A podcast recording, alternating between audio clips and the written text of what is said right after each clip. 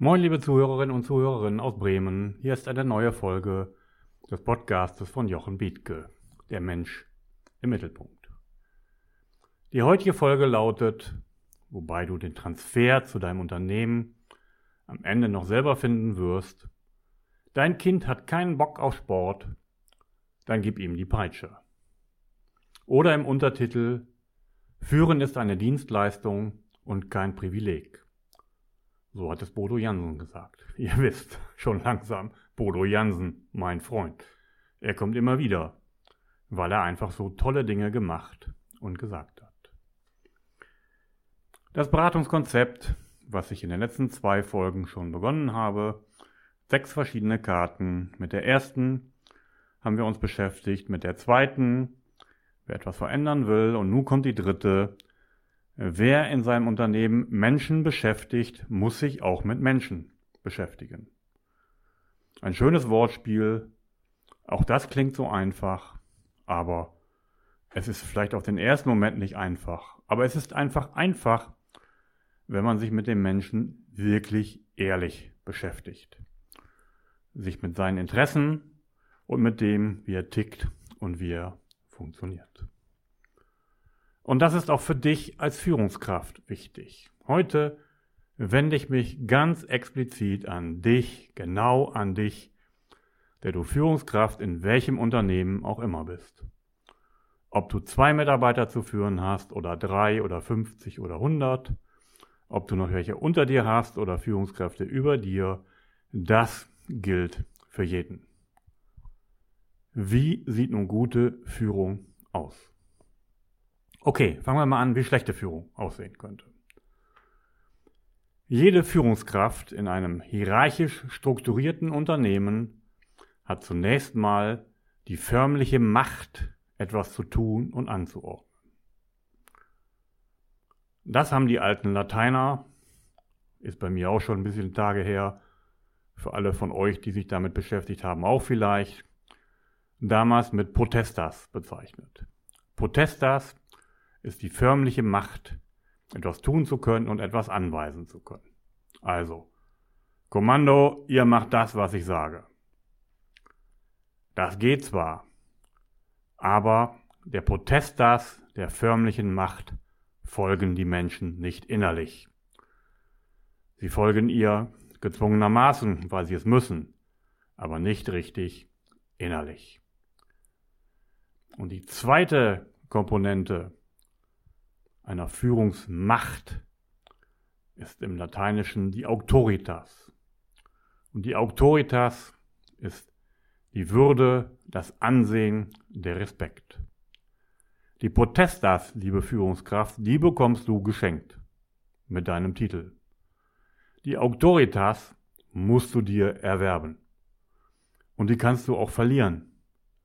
Es kann auch sein, dass deine Autorität im Minusbereich ist dann ist sie da aber nicht, weil die Mitarbeiter so böse sind, sondern weil du dich dahin gebracht hast. Denn Menschen folgen ausschließlich der Autoritas, dem Respekt und der Würde. Und Führungskräfte, die nicht mit Protestas führen, können in dieser Folge einiges lernen. Sie hat mich inspiriert, ähm, als ich das Buch von äh, Oliver Haas gelesen habe über Corporate Happiness. Und ich habe sie im Wesentlichen so übernommen, weil ich sie einfach für so gut finde, dass man sie auf das Unternehmen und auf die Führung von Mitarbeitern eins zu eins übertragen kann. Jetzt stell dir mal vor, vielleicht bist du sogar Vater und hast einen 13-jährigen Sohn. Dann wirst du gleich aufschreien und sagen, oh boah, der sitzt den ganzen Tag am Computer und daddelt im Internet und spielt wieder irgendwelche Spiele und macht und macht und macht. Und der Kerl hat überhaupt keinen Bock auf Sport und bewegt sich überhaupt nicht. Das kann ja so nicht weitergehen. Was könntest du nun tun, um ihn dazu bringen, Sport zu machen? Und so, wie gesagt, kannst du es auch auf das Unternehmen übertragen. Die erste Variante, um ihn dazu zu bringen, ist, du schreibst eine Belohnung aus. Sohn, du bekommst ein Eis, wenn du das tust. Kann man so machen, Dann ist aber für deinen Sohn Sport immer nur das Mittel, um die Belohnung zu bekommen. Ihm kommt es nicht darauf an, Sport zu machen, sondern das Eis zu bekommen. Und so ist es im Unternehmen auch. Wenn du die Bonusmöhre vor den Mitarbeiter hängst, dann erwirbt er die Möglichkeit, den Bonus zu erreichen, aber tut vielleicht auch Dinge, die er gar nicht tun will. Wenn du das jetzt vielleicht so willst, Menschen anzusporen, Dinge zu tun, die sie nicht tun wollen, okay, dann mag das richtig sein. Effektiv ist es aber nicht. Also, Belohnung ist kein taugliches Mittel. Die zweite Möglichkeit wird auch immer gern genommen, das ist Bestrafung. Du sagst deinem Sohn, es gibt keinen Nachtisch, wenn du keinen Sport machst. Gut, dann ist es jetzt spiegelbildlich umgekehrt. Dann wird Sport das Mittel, um die Strafe zu vermeiden. Und das kannst du im Unternehmen auch tun, indem du Strafe androhst. Abmahnung, Entlassung, Konsequenzen, was auch immer. Auch dann wird der Mitarbeiter das nicht tun, weil er intrinsisch motiviert ist, sondern um die Strafe zu verhindern. Und er wird immer nur das Mindestmaß tun, um das zu erreichen. Die dritte Variante könnte sein, dass du den großen Oberlehrer Zeigefinger rausholst und sagst, Sport ist gesund und du wirst fit und du musst das machen und das ist gut und richtig und tu es einfach. Hm. Wie fühlst du dich wohl, wenn dir jemand mit äh, Zeigefinger gegenübersteht und äh, dich bevormundet? Fühlst du dich nicht auch dumm, wenn dich jemand belehrt und dir sagt, du musst dies und das und jenes tun? Na siehst du, warum sollte es mit deinem Mitarbeiter anders sein? Also Belehrung ist auch keine Möglichkeit, deinen Mitarbeiter zu motivieren, etwas zu tun. Als vierte Variante kannst du ihn einladen, etwas zu tun. Du könntest zum Beispiel sagen, Junge, ich gehe gleich zum Laufen, kommst du mit? Da wirst du vielleicht schon ein wenig bei deinem Sohn hören, ja, das hört sich ja gar nicht so schlecht an, wenn der Alte das tut. Könnte ich das ja vielleicht auch mal machen. Das heißt, auf eine Einladung steigt die Wahrscheinlichkeit, dass dein Sohn freiwillig mitkommt. Aber ob er es tut, weißt du immer noch nicht. Dann kannst du auf einer nächsten Stufe ihn ermutigen. Es macht Spaß, Sport zu machen. Wenn das ernst gemeint ist, wird er es vielleicht auch tun. Also einladen und ermutigen kommt ungefähr in die gleiche Kategorie. Die Wahrscheinlichkeit steigt, aber es ist noch nicht die letzte Möglichkeit. Darüber hinaus kannst du ihn inspirieren.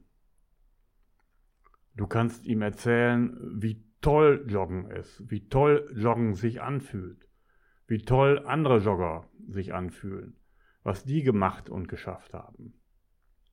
Dann wächst du möglicherweise bei deinem Sohn die Sehnsucht aus eigenem Antrieb, es ihm nachzutun.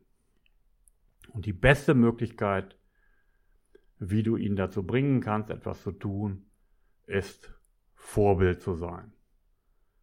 Du sagst ihm, ich freue mich auf meinen Sport heute Nachmittag, der hält mich fit und es macht Spaß. Das macht wirklich neugierig und das bringt Mitarbeiter dazu, dir zu folgen. Vorbild zu sein ist nämlich keine wesentliche Voraussetzung, um Führungskraft zu sein. Nein, sie ist die einzige.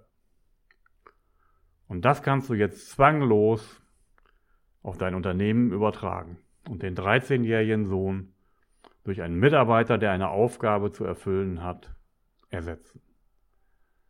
Gerald Hüther hat dazu mal gesagt, jemand anderen zu motivieren ist hirntechnischer Unsinn. Die richtigen Möglichkeiten, Menschen zu inspirieren, etwas zu tun, sind einladen, ermutigen, inspirieren und Vorbild sein. Alles, was darunter ist, was in Unternehmen herkömmlicher Form praktiziert wird, ist nicht so richtig zielführend. Also, ermutige, inspiriere und sei Vorbild, denn motiviert sind die Menschen schon von ganz alleine. Und wenn du es ihnen vormachst, werden sie es dir nachtun. Ich wünsche euch viele gute Gedanken dazu, zu dieser Folge.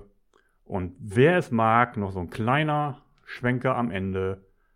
Wer kennt den Film Der Club der Totendichter? Ein Film des Jahrhunderts für meine Begriffe. Guckt euch in dieser Special-Folge das Interview mit dem Regisseur an. Ich komme nochmal drauf zu sprechen. Und dann wisst ihr, was eine wirkliche inspirierende, vorbildseiende Führungskraft ist. Gute Gedanken, liebe Grüße aus Bremen.